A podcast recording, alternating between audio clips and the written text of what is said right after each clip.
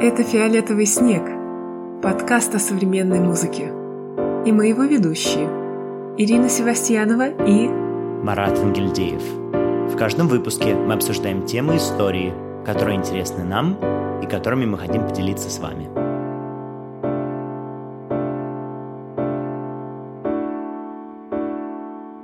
Приветствуем всех, друзья, в подкасте «Фиолетовый снег». Вот мы и вернулись после лета. Привет, Марат. Привет, Ира. Действительно, мы вернулись. Надеюсь, хорошо отдохнули. Я так точно. Как вообще у тебя лето прошло, Ир? Ну, у меня один сезон плавно перетекает в другой. И если вы слушаете этот подкаст, значит, я уже в Чайковском на Международной академии молодых композиторов где мы и преподаем, и знакомимся с новыми молодыми музыкантами, и делимся впечатлениями, и слушаем музыку, и все такое прочее. Ну, а ты, Марат, был на самых известных курсах новой музыки в мире, в Дармштадте. Именно поэтому мы об этом сегодня говорим. Как вообще в целом твое лето? Лето прошло неплохо, действительно. Дармштадт выдался очень, конечно, интенсивным. Эти две недели, о которых мы будем вот говорить с нашим гостем сегодняшним, Татьяной Яковлевой, музыковедом и исследователем. Вот. Но после этого у меня были еще две хорошие недельки. Я смог просто отдохнуть чуть-чуть и как бы менее занимался музыкой. Так что я готов начать новый сезон, и мы вот будем говорить о том, как прошел Дармштадтский фестиваль в этом году, то, какие, может быть, он поставил перед собой цели, что у него получилось, что, может быть, не очень получилось, как вообще он проходил, какие впечатления, эмоции, все-все-все мы вам обязательно расскажем. Если можно, я бы хотела немножко конкретизировать для наших слушателей, кто, может быть, впервые узнает о том, что существует такой фестиваль в Дармштадте.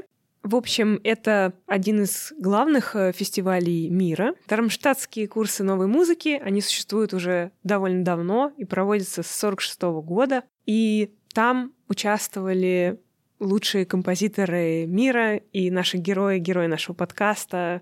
Вы в первом сезоне регулярно слышали от нас, от Джонни Кейджа, Мортоне Фелдмане и о многих-многих других композиторах. И вот все они так или иначе приезжали в Дармштадт. Это было такое место обмена идеями, мыслями, концепциями, место споров, дебатов и вообще там, где вот музыка так культивировалась. Действительно. И дело в том, то, что одна из главных задач Дармштадта — это вот постараться интегрировать это прошлое, но так, чтобы можно было смотреть на будущее. И мне кажется, что наш сегодняшний разговор будет пропитан этой мыслью от начала до конца. Перед тем, как мы перейдем к нашему выпуску, хотелось напомнить о том, чтобы вы обязательно не забывали подписываться на нас на всех возможных э, стриминговых площадках, чтобы вы ставили нам оценки там, где это можно сделать, чтобы вы подписывались на наш телеграм-канал, где очень много существует дополнительного контента, который часто не входит в выпуски. Э, более того, там выходят афиши, которые Ира любезно делает э, для нас всех. Мы всегда рады вашим комментариям, поэтому вы можете нам задавать вопросы, и мы стараемся на них оперативно отвечать. Ну что, мы начинаем новый сезон. Поехали! Сегодня мы записываем выпуск с Татьяной Яковлевой. Я могу сказать, что мы с ней давно уже работаем. Таня — большой специалист в области новой музыки. Она исследует творчество Жоржа Пергиса, и мы с ней вместе делаем фестиваль в Гнесинке. Таня, привет! Привет, ура!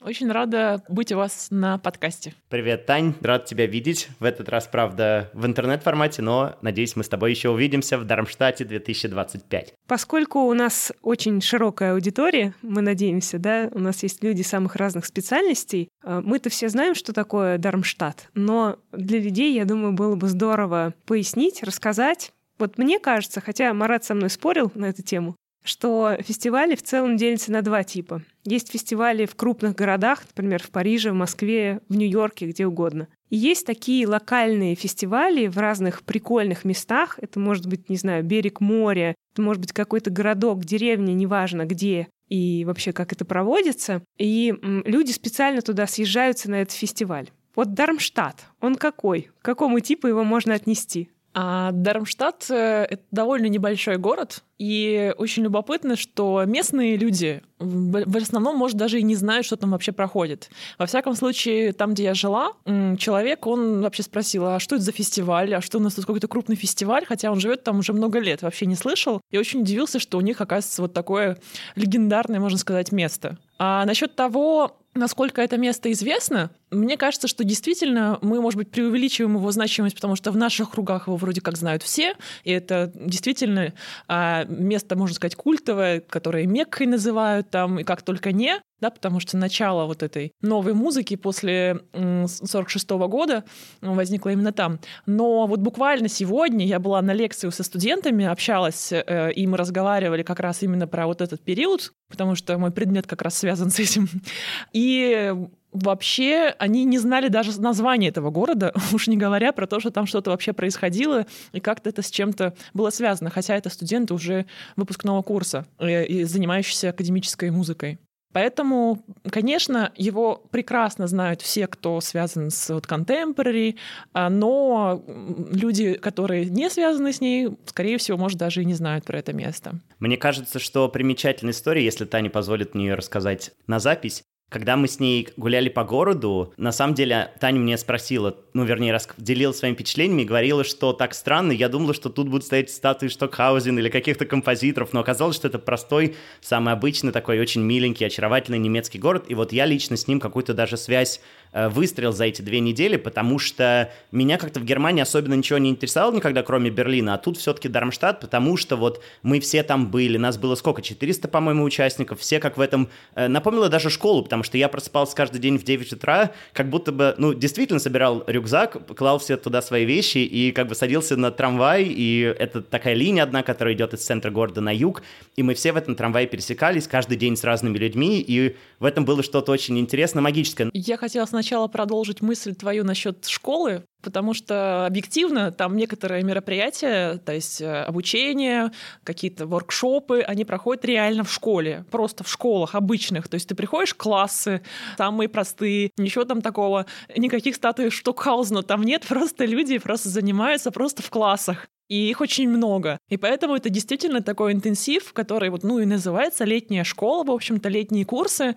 А, и поэтому, да, атмосфера вот такого вот об, общей, общей тусовки такой, но именно как вот школьный чуть-чуть, она была, но в хорошем смысле, как мне кажется. Слушай, а вот как это можно сравнить с, допустим, фестивалем «Импульс», на котором ты была прямо перед приездом в Дармштадт? А, в «Импульсе» немножко другая атмосфера по, как мне кажется, двум причинам.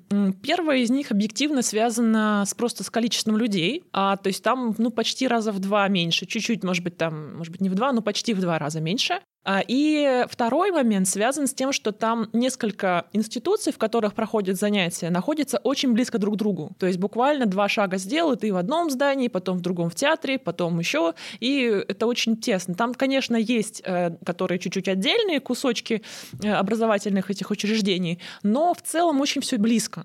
И поэтому ощущение, что все постоянно тусуются, и людей не так много, и все очень близко. И оно какое-то более, ну, может быть, это грубое слово, но как будто чуть более семейное для меня было. А в Дармштадте людей гораздо больше, это прям заметно, и они разбиваются на какие-то свои, не знаю, группы, не группы, и невозможно застать всех. То есть ты все время переходишь из одного в другое, в третье, в четвертое, и очень, ну, то есть меня почему-то как-то поразил именно масштаб, хотя и в Граце очень много, да, там людей на концертах приходят и так далее, но в Дармштадте это как-то больше заметно, хотя сам город меньше, чем Грац, явно. То есть э, Грац, там он сам по себе действительно довольно любопытный город, в котором есть где чего посмотреть, куда там рядом съездить, еще что-то такое.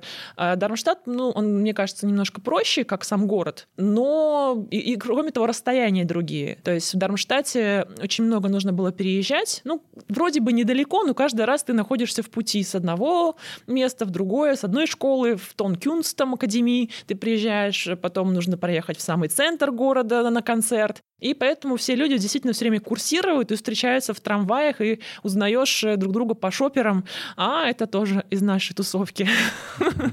Дело в том, что у меня есть такая история. Мой сосед, э, прекрасный перкуссионист Александр, он ездил каждый в обед каждый домой, чтобы разогреть э, свою еду и не питаться в ресторанах. И, собственно, так как наш сезон второй будет, мы надеемся, скорее про вот этот взгляд в будущее, куда современная музыка может идти в дальнейшем. Так вот, хочется сказать, что если вы организуете фестиваль, обязательно позаботьтесь о том, есть ли там микроволновка где-то на, как это называется, premises, короче, в местах скопления людей. В шаговой доступности. Я, кстати, тоже была на импульсе. Мы с Таней ездили давным-давно в Австрию на эти курсы. Они тогда проходили зимой, но из-за короны они все сдвинулись э, во времени. И раньше они, кстати, были разведены и по годам тоже, потому что Дармштадт проводится раз в два года, и импульс, соответственно, также. И поэтому вот каждый год были какие-то знаковые эти курсы, и люди могли там в один год съездить в Австрию, а в другой э, год в Германию. Но, как я понимаю, еще на импульсе всех участников привлекает то, что можно поработать с замечательным ансамблем Клангфорум Вин,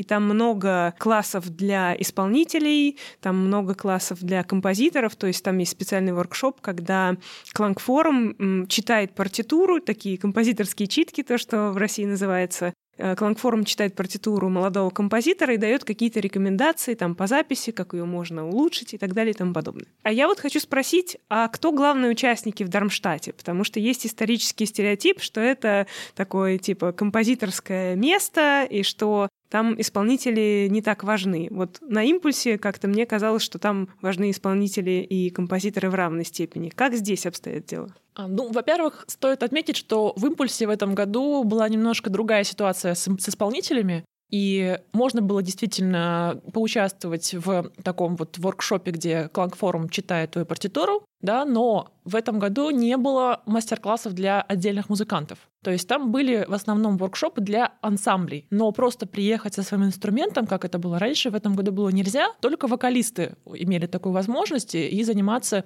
конкретно над произведением Беата Фурера в основном. Ну и общеансамблевый там был там же Аблингер, Клаус Ланг, в общем, австрийские композиторы. Поэтому в этом году немножко по-другому у меня сложилось восприятие, потому что вот как раз э, в импульсе я застала очень много вот этих ансамблевых вещей и молодых композиторов, которых оказалось очень много возможностей для реализации, их много играли музыканты. А вот в Дармштадте как раз а, в этом году было очень много разных э, мастер-классов для музыкантов по практически, не знаю, по всем инструментам, которые можно представить. Я ходила на несколько из них, то есть я несколько занятий посетила вот по фортепиано у Николаса Ходжеса. И там, кстати, был Дмитрий Баталов, тоже гость нашего подкаста. Он участвовал в Дармштадте как пианист. Э, да, я вот как раз пришла посмотреть и на Митю, и, в общем, на его коллег. И это, конечно, очень здорово. Всегда у Николаса Ходжеса свой подход к занятиям. То есть он делает это скорее как такие большие мастер-классы, где не просто один человек пришел и позанимался, а где вот они все сидят, друг друга слушают, обсуждают трактовки и то есть он даже там предлагал ребятам, например, там две девушки играли одну и ту же пьесу. И там, допустим, одна сыграла, а вторая должна была откомментировать ее. Причем вот так все, чтобы аккуратно, мягко, чтобы это не было, что ну ты не так играешь, а нет, чтобы это был какие-то такие вот э, комментарии по делу.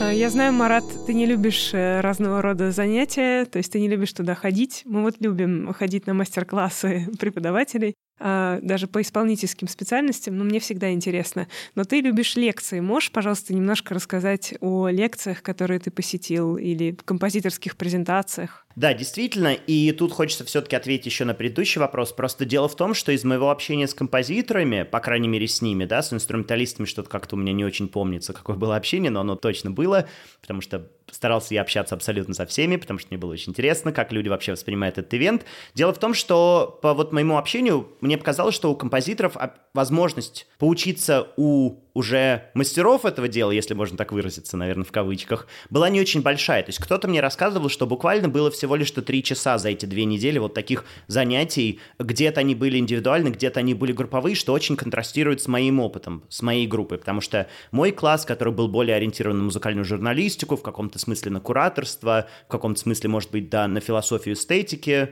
он был э, очень интенсивным. Мы занимались буквально по 4-6 часов каждый день, продюсировали подкасты, и поэтому э, у меня не было лично времени ходить вот на мастер-классы или какие-то индивидуальные занятия других педагогов. Но отвечая на твой, на твой вопрос, конечно же, были лекции, которые устраивались для всех участников. Нам приходилось нашей группе как бы вырезать время и говорить, что вот, ребят, сейчас мы час не поболтаем, а пойдем на лекцию, допустим, композитора австралийского Мэтью Шломовица, который сейчас проживает в Великобритании, и послушаем то, о чем он рассказывал. Или там на лекцию Дженнифер Волш, композитора, и Джорджа Льюиса, тоже композитора. То есть они были очень очень интересно, известные, какие-то были, мне кажется, более успешные, какие-то менее, где-то присутствовал чуть более там импровизационная, сумбурная такая часть, где-то это были выверенные тексты, которые люди прочитывали. Но мне хотелось отметить только лекцию, наверное, Джулиет Фрейзер, которая прочитала про то, что такое феномен музы и как его нужно в современности пытаться отказываться от этого феномена музы. Вот именно в этом очень узком творческом восприятии, когда какой-то человек может являться музой, да, и она предложила такое более нейтральное значение просто вдохновения, потому что оно менее подвластно, наверное, этим иерархическим структурам, которые присутствуют в понятии музы, ну, если так коротко. Вот, то есть это были мои впечатления. А у тебя как, Тань, с этим? А, дело в том, что я в Граце очень много посещала лекции, и в Дармштадте мне захотелось больше походить на занятия, то есть э, сменить э, вид деятельности, хотя, конечно, и на лекции я тоже ходила, и в том числе вот на Дженнифер Олш тоже, да, я ходила на лекцию.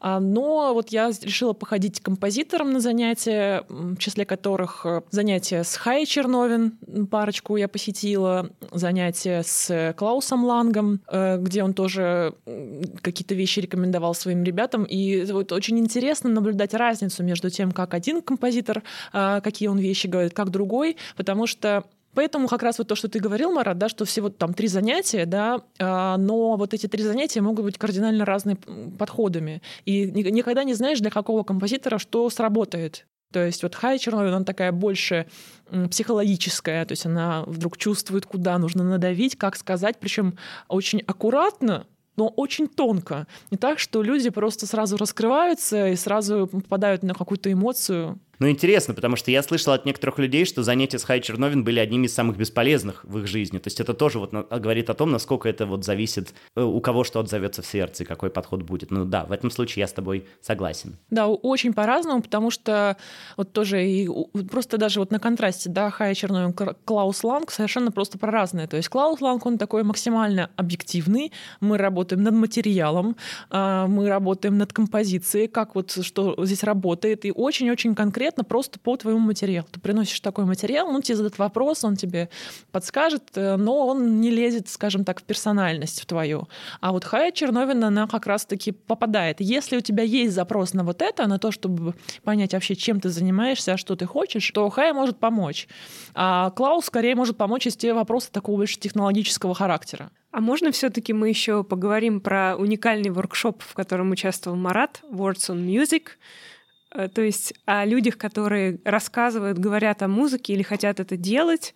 Можешь ли ты рассказать, что там конкретно происходило и как он устроен? И кто вообще эти ребята, кто эти люди, которые говорят, рассказывают о музыке? Да, конечно, с радостью расскажу. Дело в том, что на самом деле на этот воркшоп, на участие в этом воркшопе меня подтолкнула Ира, поэтому большое Ире спасибо, она как-то мне эту идейку подкинула, и вот так э, сложилось, что я действительно поехал туда, я очень счастлив этому, потому что э, у нас у всех, конечно же, есть вот эта идея Дармштадта, да, и мы вначале говорили про вот эту, про тот сложный вес, который ассоциируется с этим фестивалем, и, конечно, в 2023 году, мне кажется, основным посылом было то, как можно работать с этим весом и перерабатывать, и смотреть не в прошлое, прошлое, да, которое было устаканено в 50-х, 60-х годах, а как можно смотреть в будущее. Вот. Но отвечая на твой вопрос, этот курс тоже отвечает реальным временем, мне кажется, и у нас было 12 человек на курсе, которые, по сути, пришли абсолютно с разных бэкграундов. Кто-то, может быть, больше исполнитель, композитор. Некоторые ребята, я знаю, вообще попали на этот курс, потому что не осталось места на композиторских, потому что композиторские места разбирали буквально как пирожки, то есть за секунду там э, буквально вот, не знаю, висел этот день, и все, и потом все места были заняты. А, а у меня было 12 человек, абсолютно разные, кто-то с более журналистским бэкграундом, кто-то там подкастер, кто-то на радио ведет свою программу. Ну и, в принципе, это была такая, мне кажется, очень э, интересная среда, такой safe space, где мы могли действительно обсуждать сложные, на самом деле, вопросы организации фестивалей, как можно с этим работать. То есть там еще вот мне понравилось, что была такая кураторская составляющая. Хоть я и не являюсь куратором в полноценном смысле слова, мне, конечно же, очень интересно, как работают современные фестивали. Я хотела добавить, что вот э, формат, в котором работал Марат на этом курсе, он был похож на формат, в котором работали музыканты, потому что музыканты тоже работали очень интенсивно. То есть, насколько я от них слышала, от большинства из них, у них довольно большое количество занятий, там едва ли не ежедневные, вот у Ходжеса так точно, да, пианисты, они просто там с утра до вечера, плюс нужно еще выучить свои партитуры, еще поучаствовать в ансамбле, то есть и еще сходить на концерты, то есть они вообще просто там днями и ночами. Конечно, я думаю, что они даже за две недели могли так подустать. А вот у композиторов совершенно другая ситуация, потому что у некоторых из них, во-первых, просто три занятия, например, ну и там, может быть, они в какой-то вот такой воркшоп зайдут, где они просто поразговаривают, покажут друг другу сочинение, ну что-то обсудят, это, в общем, интересно, но это не совсем тот же интенсив, который для них, может быть, хотелось бы. Но есть и другие ребята среди композиторов, которые попали на более практические именно воркшопы, где это не просто разговариваешь, что-то обсуждаешь дискуссионно, а ты прям вот работаешь над пьесой. То есть, например, такой был для виолончелистов, я знаю, да, вот там была Алсу Нигматулина, а такой был для арфистов э, мастер-класс Сары Немцов, да, она его проводила. А, и вот для перкуссии тоже такой был. Я туда даже заходила э, посмотреть просто на репетицию. Тоже мне было любопытно, как это все проходит. И это действительно очень классный для них, но это более интенсивный вариант занятий. Но вот там действительно есть очень большая разница, куда ты попал, на какие мероприятия, потому что от этого зависит, э, сколько у тебя занятости, какой ты получаешь импакт от этого. Ну да, и в каком-то смысле я вот очень рад, то, что у нас подобралась в этом смысле такая интенсивная группа, потому что я очень люблю интенсив. Э, мне очень нравится работать в таком формате, когда надо что-то производить. Ну и просто, чтобы ответить более конкретно, и мне кажется, это может тоже послужить хорошей идеей для того, как в будущем проводить фестивали современной музыки, и особенно оказывать вот эти, скажем так, тоже внимание оказывать тем э, пластам музыкантов, которые, может быть, не всегда находятся на переднем плане. То есть я говорю, опять-таки, о журналистах, о подкастерах, о музыковедах и так далее. Э, мы каждый день производили подкасты, то есть кто-то их продюсировал, придумывал, кто-то именно работал с микрофоном, так сказать, записывал выпуски. Мы часто записывали записывали какие-то интервью до самого так называемой пререйки, который ты записываешь до выхода эфира, и потом просто вставляешь в живую запись. Вот. Параллельно мы еще должны были написать текст. Я написал свой текст про то, как э, вообще вот Brexit изменил британскую музыкальную сцену, и как вообще британские музыканты вот реагируют на этот феномен, и каково им быть в Дармштадте. Ну и еще нам нужно было сделать такую аудиопьесу, скажем так, которую я лично сделал про феномен э, критики, потому что все свои концерты я оценивал в Твиттере из 10, что взбесило большое количество народу, но и в то же время порадовало каких-то ребят. Потом я все это перевел в шутку в каком-то смысле, начал оценивать из 9. И вот так каждый мог себя проявить и показать, и действительно рассказать о том, что было важно. Поэтому, мне кажется, для будущих фестивалей это отличный такой формат, который можно было бы позаимствовать для того, чтобы развивать такие более нестандартные, может быть, способы коммуникации вот э, именно людей, которые работают со словом словом, будь то письменным или устным. Ну давайте все-таки перейдем к концертной программе и к тому, какую новую музыку вы послушали, вам успели. Таня была не весь период, Марат там был больше времени и еще делал маленькие ревьюшки, как он уже сказал, и некоторые композиторы-исполнители даже чуть-чуть обижались. Ну, в целом, расскажите, насколько для вас эта программа была интересной и насколько в ней есть действительно какие-то классные произведения или практики, с которыми вы не сталкивались?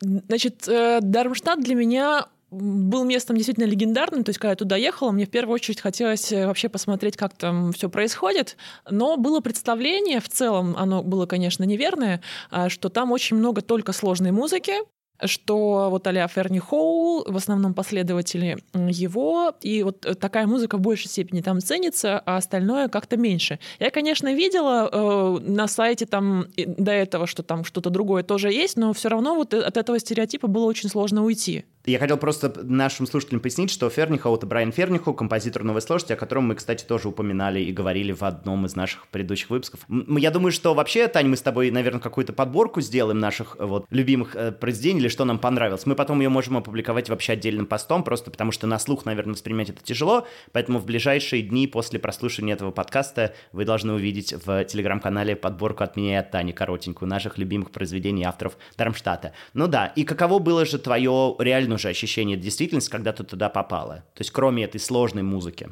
Во-первых, э, Действительно, мы с Маратом это немножко обсуждали в Дармштадте, а, что этим курсом очень сложно избавиться от своего вот этого вот э, исторического лейбла что вот э, мы тут все про, значит, э, то, что здесь были такие метры, здесь все это создавалось когда-то, и как с этим быть, потому что все-таки мы же говорим про новую музыку, а про не, а не про старую новую музыку. И, в общем, эта проблема, я думаю, для них еще будет как-то и в дальнейшем существовать, потому что, конечно, они, с одной стороны, понимают, что от них этого и ждут, что вот к ним приедет Лахинман а, собственной персоны, и его сыграют Ардити квартет, да, например. И, конечно, и в том числе и я в общем, ради этого я тоже и приехала, потому что мне было интересно вживую посмотреть вообще на а, разных представителей вот таких уже довольно а, знаменитых э, авторов, исполнителей новой музыки, но как бы уже немножко из прошлого но при этом оставлять э, место, возможность для более молодых авторов у них тоже есть необходимость. И поэтому мне, конечно, интересно, э, как это было в продолжении фестиваля, потому что в продолжении фестиваля, скорее всего, были вот эти результаты воркшопов, э, которые были в течение всего времени обучения. Там, конечно, были молодые авторы. Я же попала больше на такие программы, как, например, вот как раз, где играл Ирвин Ардити вместе с Николасом Ходжесом, что на меня, конечно, произвело большое впечатление. И конечно, там была вот эта вот новая сложность, о которой мы говорим. Тот же самый Брайан Фернихоу, они играли эту пьесу а, его, и играли они Ксенакиса пьесу. Но мне хотелось этого. То есть я так поняла, что не всем Наверное, это было так интересно, просто потому что часть композиторов, она, конечно, находится в поиске того, что актуально сегодня, а я приехала как музыковед, которому интересно, что было актуально чуть-чуть раньше, ну и по послушать это, скажем, в оригинале. Ну, на самом деле, ты абсолютно права. Вот все, с кем я общался, конечно, был этот большой очень вот контраст и я уже упомянул это, поэтому повторяться сильно не хочется, вот это будущее против прошлого, да, как, как можно в этом фестивале, очень интенсивным, который за две недели постоянно клэши в расписании, тебе надо идти на одну лекцию, потом на вторую, перерывов нет. Очень часто, кстати, они не писали длительность концертов, то есть ты мог узнать длительность концерта только когда ты уже физически пришел на концерт, взял программку, и там написано, эта пьеса длится час, или там этот концерт длится полтора часа. Но, отвечая на твой вопрос, Ира, все-таки какие, может быть, вот э, хайлайты были, что мне запомнилось, особенно в частности там авторов, которых я не знал. Ну, сначала хочется начать с того, что мне уже знакомы, что я хотел бы порекомендовать. Это, конечно же,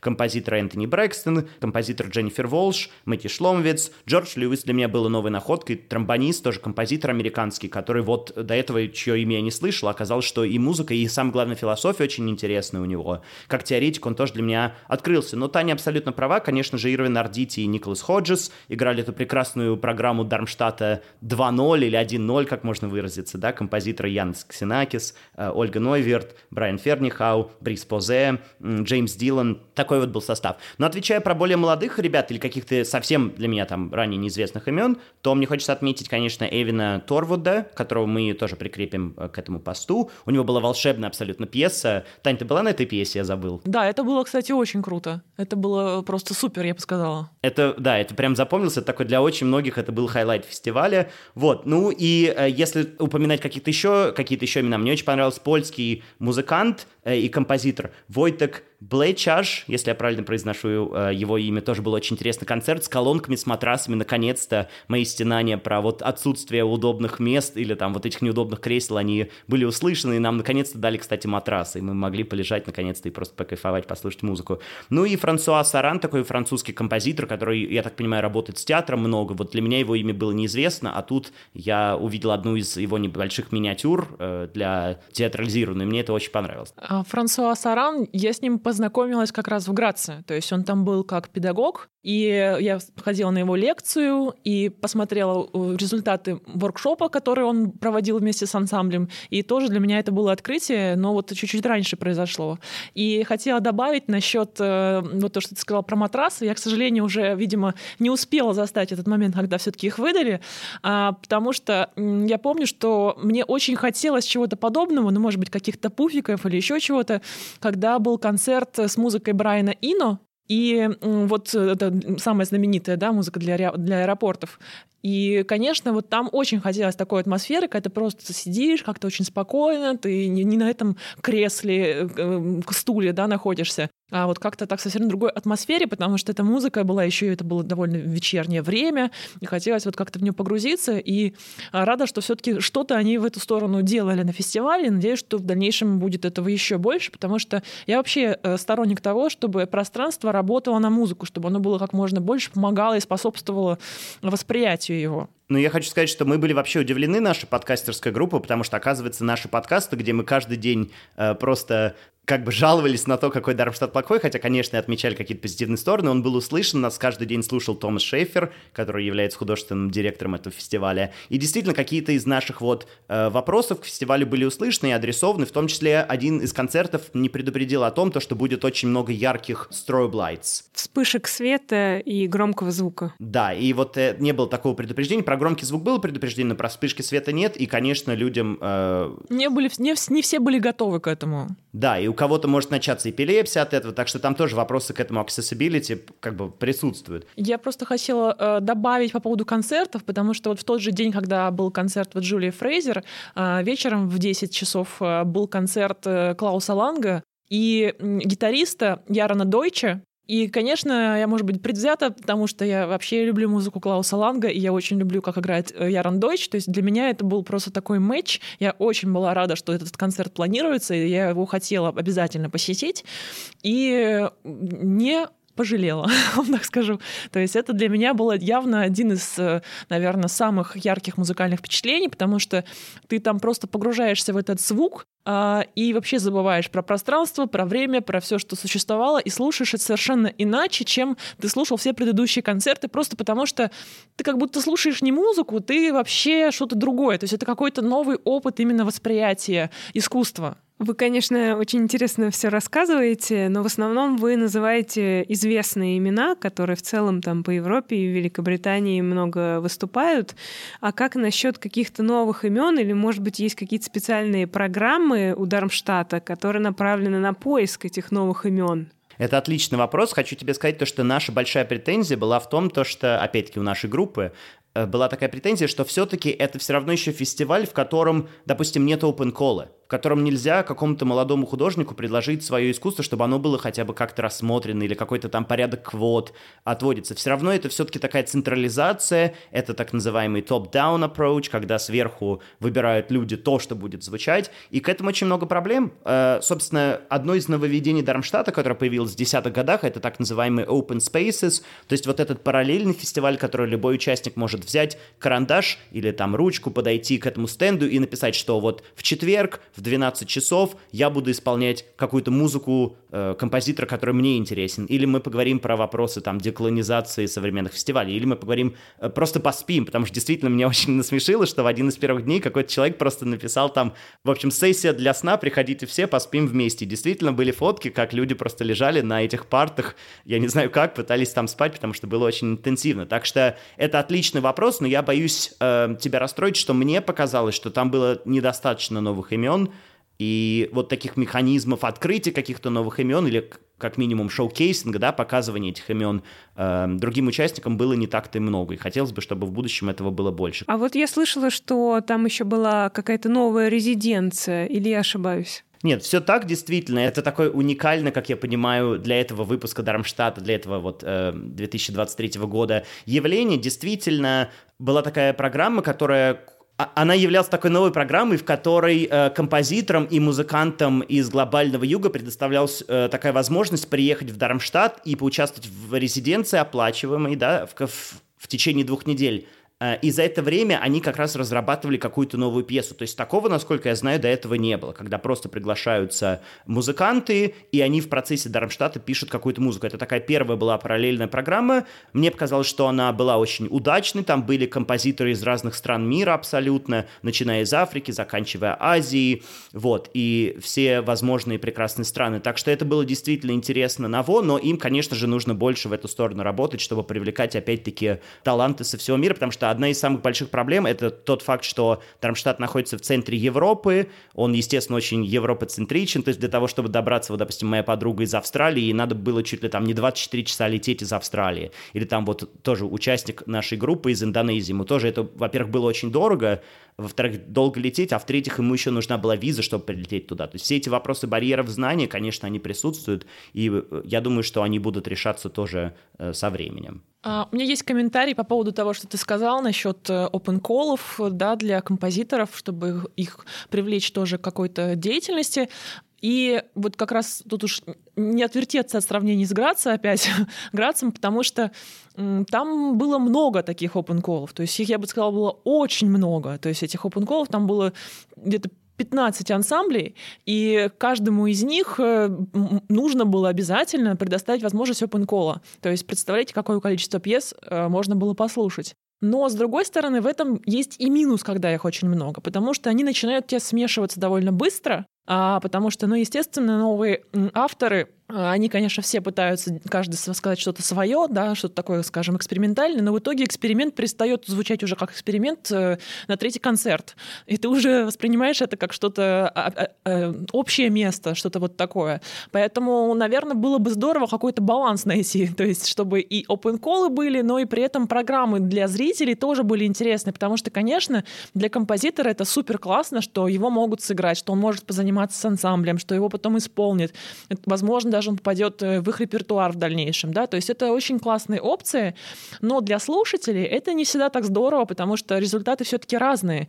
И когда вот из там четырех пьес одна тебе понравилась, это для фестиваля, ну, не всегда так хорошо. Ну, знаешь, я хочу тебе сказать, что даже в Дармштадте с моей строгой системой оценок из 10 и 9 баллов мне не так-то много чего понравилось на самом-то деле. Концертов-то было очень много. Там в какой-то день, я помню, я считал, я прослушал 4 часа живой музыки. Я чуть, конечно, не упал со стула, когда это понял, потому что это было очень интенсивно, времени на переварку этого не хватало, поэтому хочу сказать, что из всего этого потока музыки современной мне не так-то много чего понравилось, но, может быть, это мои строгие в этом смысле вкусы вкусы.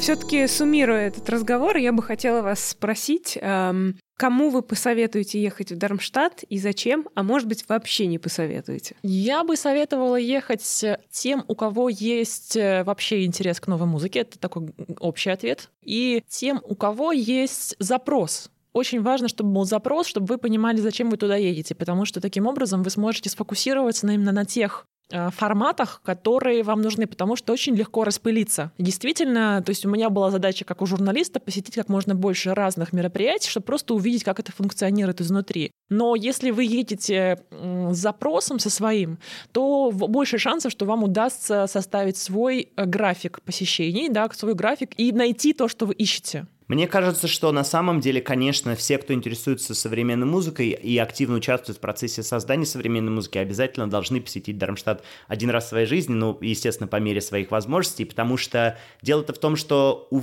как я уже говорил сегодня, у каждого человека, кто связан с современной музыкой, кто знает о феномене Дармштадта и Дармштадтской школы, есть какое-то свое представление. И я просто хочу вот своей личной истории показать, что оно обязательно разобьется в щепки и изменится после этой поездки. То есть то, что вы думаете о Дармштадте, и то, какой он на самом деле, это две разные вещи. И опять-таки, поговорив с людьми, которые там были уже много раз, кто-то по 10 раз приезжал, все действительно отметили, что этот выпуск, этот год Дармштадта был абсолютно другим и по ощущениям, и по атмосфере, и поэтому мне кажется, что дальше будет только лучше. Ну, а я, конечно, теперь буду туда ездить и стараться не пропускать ни единого раза.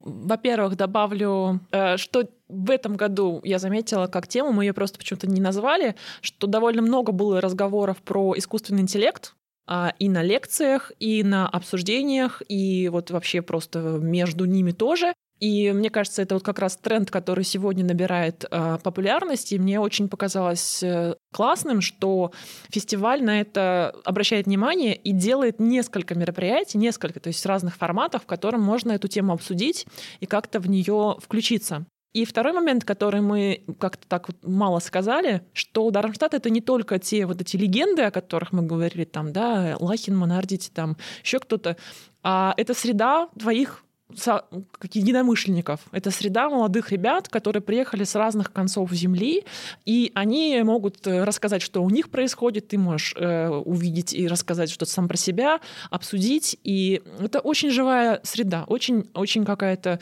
наполненная, и это не меньшая, не менее важная часть, чем сами концерты, лекции, на которые вы ходите. И вот это вы нигде не восполните, то есть какие-то, какую-то музыку вы послушаете, э, там, я не знаю, лекции сейчас тоже записывают описывают, да, тоже можно где-то что-то прочитать, но вот эту среду вы нигде не найдете. Поэтому это вот, а, а, если вам, если вы воспринимаете жизнь через общение, в том числе и воспринимаете через контакты, то вот таким людям точно будет полезен этот фестиваль-курсы.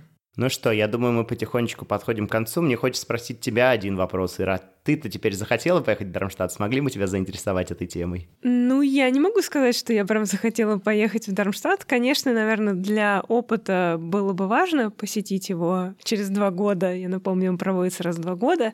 Но, не знаю, я уже была на импульсе, и мне бы хотелось как раз попасть на какие-то неконвенциональные фестивали новой музыки, которые вот как раз в необычных местах и все такое прочее. То есть вот у меня есть интерес к этому. Да, я думаю, Дармштадт — это очень здорово, когда ты, так сказать, начинающий внутри этой среды. То есть ты композитор, который не так давно начал в этом заниматься, ты музыкант, который не так давно относительно в этом занимаешься, а, или ты хочешь продвинуть свой скилл как у какого-то конкретного профессора, да, который есть, например, в Дармштадте, тогда это, конечно, прям а, must go, да. Если просто приехать на фестиваль послушать музыку, то, может быть, есть еще другие фестивали, которые, может быть, даже будут проще с точки зрения доступности, да, и как-то интенсивности именно по программе. Поэтому, да, здесь нужно учитывать, э, у кого какой запрос. Спасибо большое, Таня, что пришла к нам в подкаст «Фиолетовый снег». Спасибо вам, что пригласили. Было очень классно. Спасибо. Пока.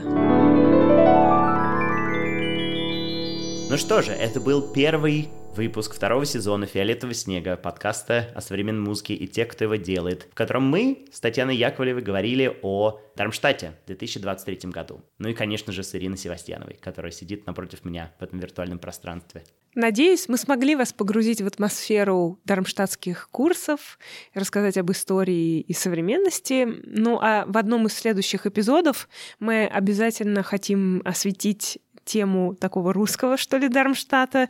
Это академии в небольшом тоже городе Чайковском, который в Пермском крае располагается. Это тоже академия, которая проводится не так давно, всего 13 лет, но, тем не менее, она повлияла на очень многих российских музыкантов и композиторов, и исполнителей, и сейчас там много направлений. И, в общем, будет э, классно поговорить и о российском опыте в этом направлении тоже. Конечно, а пока не забывайте слушать нас. Если вы не слушали какие-то из выпусков прошлого э, сезона, сейчас самое время это сделать. В нашем телеграм-канале есть очень удобный лист, э, список, да, где все эти выпуски разбиты по группам, так что можно и заодно подписаться на этот телеграм-канал. Рассказывайте о нас своим друзьям, ну и ждем вас в следующих выпусках, наши дорогие слушатели. Спасибо. Пока-пока.